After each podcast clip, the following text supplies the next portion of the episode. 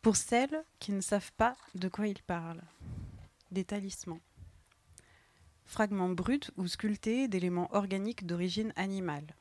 Pattes de lapin, os, cornes, dents, écailles, corail. Fragments bruts ou sculptés d'éléments organiques fossilisés. Ambre. Sachets de tissu enclos contenant des éléments indéterminés.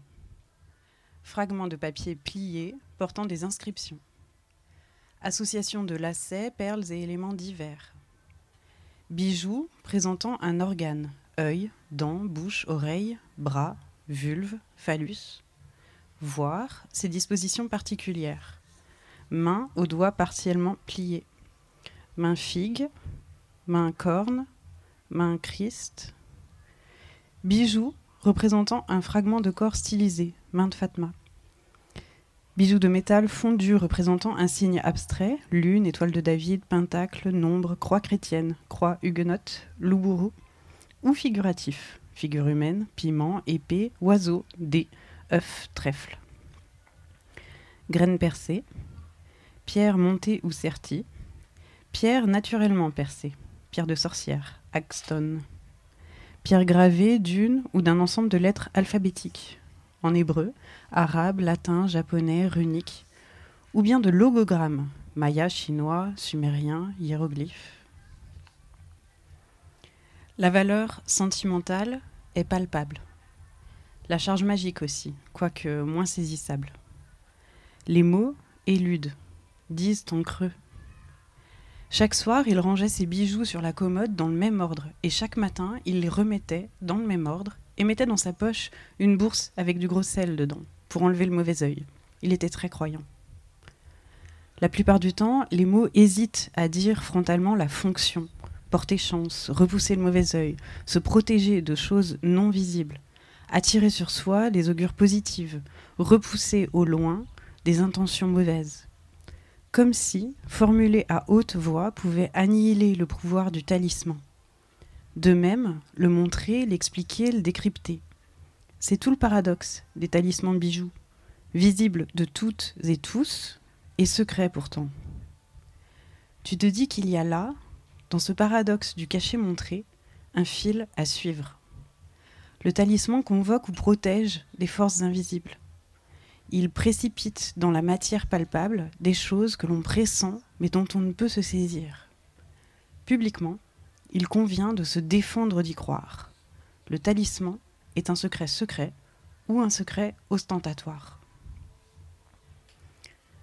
Tu remarques que depuis là où tu parles, Europe occidentale du XXIe siècle, le terme de talisman, aussi bien que celui d'amulette, est préservé de la portée jugeante du fétiche des anthropologues. Ce fétiche, qui est un acte magique, rituel, liturgique, avant d'être un objet.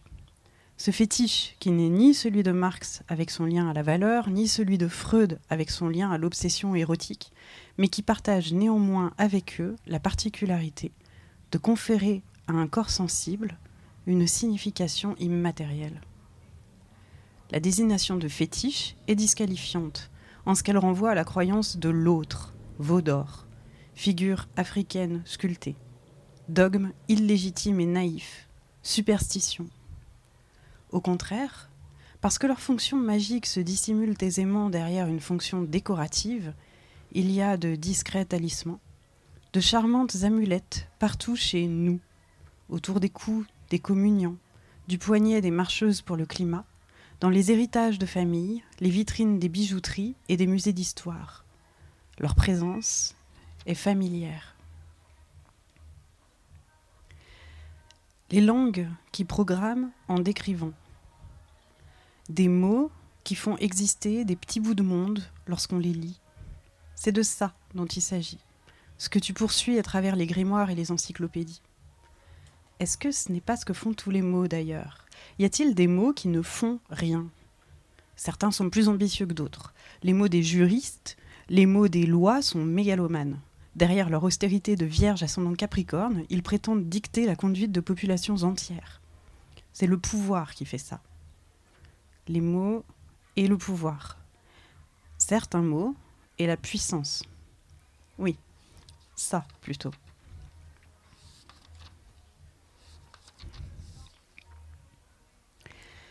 L'intervention du magicien est au moins en partie responsable de la dotation de vertus magiques du talisman.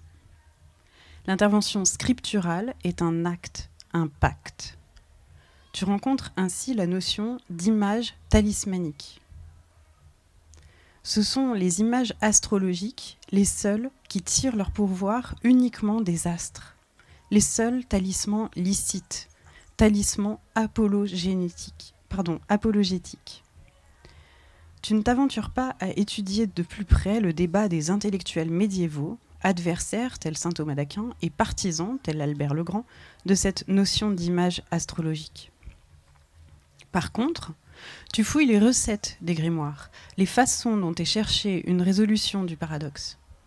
Car il s'agit d'intervenir dans le monde, un tout petit morceau du monde certes, par la fabrication d'un talisman, pour y concaténer un pouvoir qui serait exclusivement en lien aux astres célestes et non aux démons.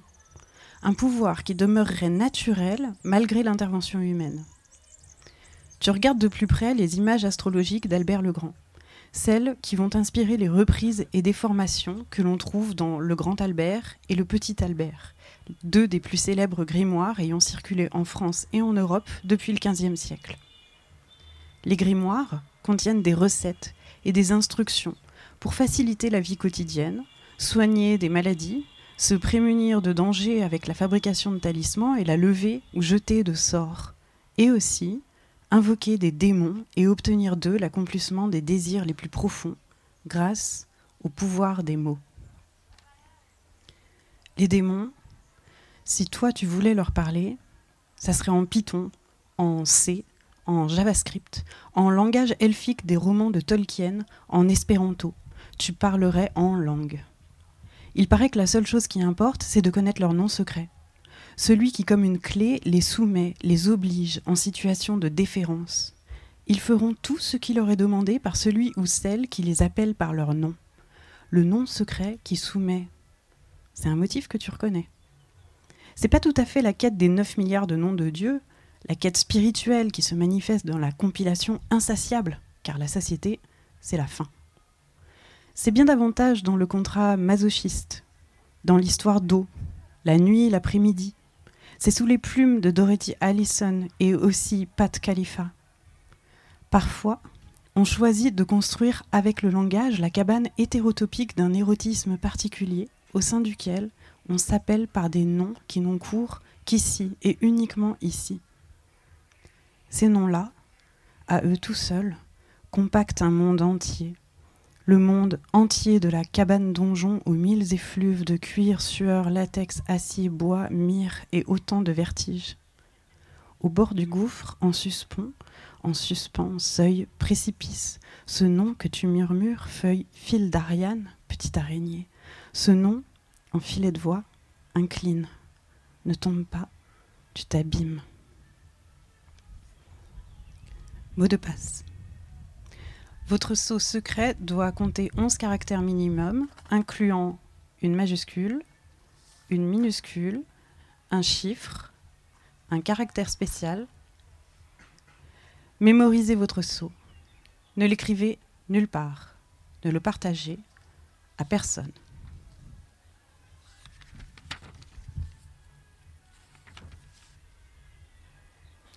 La magie. Comment regarder les choses Comment regarde-t-on les choses? C'est la question de la magie. Cet art de changer la conscience à volonté, selon Dion Fortune. La magie. Création de formes par l'énergie et direction de l'énergie par les formes. La conscience donne forme à la réalité. La réalité donne forme à la conscience. La magie inclut la politique.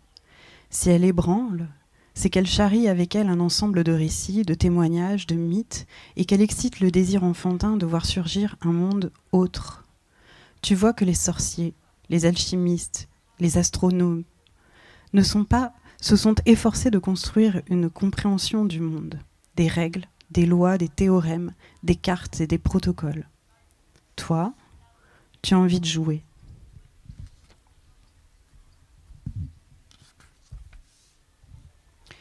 Un ami graphiste libriste, magicien des raccourcis claviers, te fait découvrir les sauts d'Austin Osman Spar. inclinaison, abandon.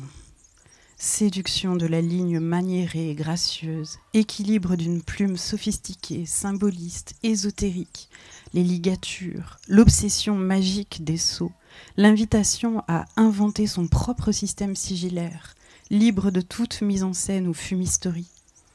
Les lettres d'un mot sont agencées entre elles de manière à obtenir une forme simple qui puisse aisément être visualisée à volonté et qui n'ait pas trop de relation picturale avec le désir, écrit-il.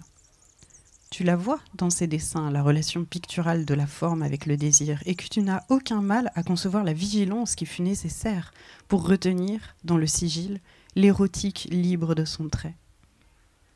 Les symboles sont envisagés ici comme moyen d'abréger la connaissance en vue de sa mémoire subconsciente.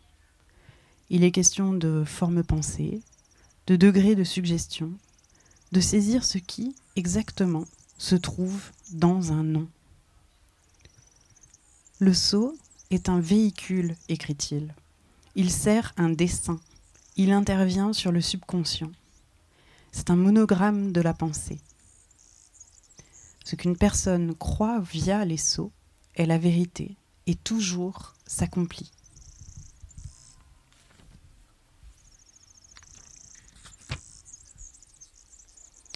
penser une langue. C'est l'enjeu du langage que de faire penser, de donner les termes dans lesquels on pense. La langue comme matière de la pensée. Et quelle est la matière de la langue? Comment la langue agit-elle sur la matière, la transforme, la modèle? Le papier, les lettres, les corps, les bouches? Certaines disent oppression matérielle des individus par les discours. La langue, disent-elles, les pratiques de discours construisent et maintiennent les hégémonies dominantes. La langue, comme espace symbolique, certes, mais aussi et surtout structurée dans l'imaginaire littéraire et dans les constructions théoriques. Elles disent, dans et par la langue, le dialogue entre catégories de pensée et catégories politiques. Ce qu'elles travaillent, étudient, questionnent, pratiquent, c'est la langue commune, la langue monde qui nous fait et que l'on fait, qui nous structure individuellement et collectivement, qui nous façonne nos perceptions, nos compréhensions, nos relations. C'est le langage naturel en partage. Les langues conventionnées, les langages formels, le code, les langages du web, c'est autre chose. Un amas de conventions. Le dessin des émojis, la syntaxe des balises HTML, les feuilles de style en cascade, convention. De même, les noms des couleurs web. Light Coral, Dark Salmon, Papaya Whip, Dark Orchid, Rebecca Purple, Chartreuse, Medium Aquamarine, Midnight Blue, Lavender Blush. Tous ces noms sont le résultat d'échanges et de décisions collectives entre experts, représentants de diverses entreprises et multinationales du numérique, arbitré par le consortium du vaste réseau mondial. Si tu devais convoquer un démon, tu ne le ferais pas en latin, mais en basique. If, condition, then, statement. Efficacité, pas de fioriture. La jouissance du pouvoir sûr, ça s'éprouve tout à fait en programmation. À la relecture des grimoires des grands et petits Albert, des dragons rouges, tu te dis que c'est vraisemblablement dans la sinuosité du langage que se loge leur effet de fascination. Tu te demandes si et comment ça se rencontre, les langages de programmation et le langage performatif magique, codes et sorts. Il y a les spells de Linda Stupart. Tu aimes tout particulièrement le sort pour contraindre l'accès Internet d'un jeune artiste mâle, sexiste et super branché. Il y a les emoji spells qui ont été mentionnés plus tôt et le hashtag Magical Resistance sur Instagram.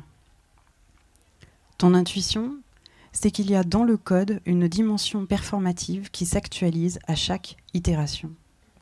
Le code qui fait exister, qui se fait exister lui-même, qui s'interprète graphiquement pour se présenter à l'écran de manière intelligible. Les bits sous le programme, sous le langage, sous les pixels les mots des sorts comme les contrats de soumission et les balises HTML, construisent l'hétérotopie d'un surgissement. Ça fabrique des bulles. C'est pas comme Wittig ou Vienno qui par travail la langue comme un bien commun dans une perspective politique féministe. Là, ce qui importe avec les objets symboliques, talismans, sigils, c'est de l'intime. Tu t'émeus en pensant au récit hypersensible de peau et à la réflexivité de la performance entre corps et chair, et tu te dis que oui, c'est d'abord ancré dans les plis intimes et moites. Porter un talisman, c'est se parer de la clé refuge et secrète qui peut faire basculer le monde. Dans les plis, le code. Un V penché pour commencer, son symétrique pour clôturer.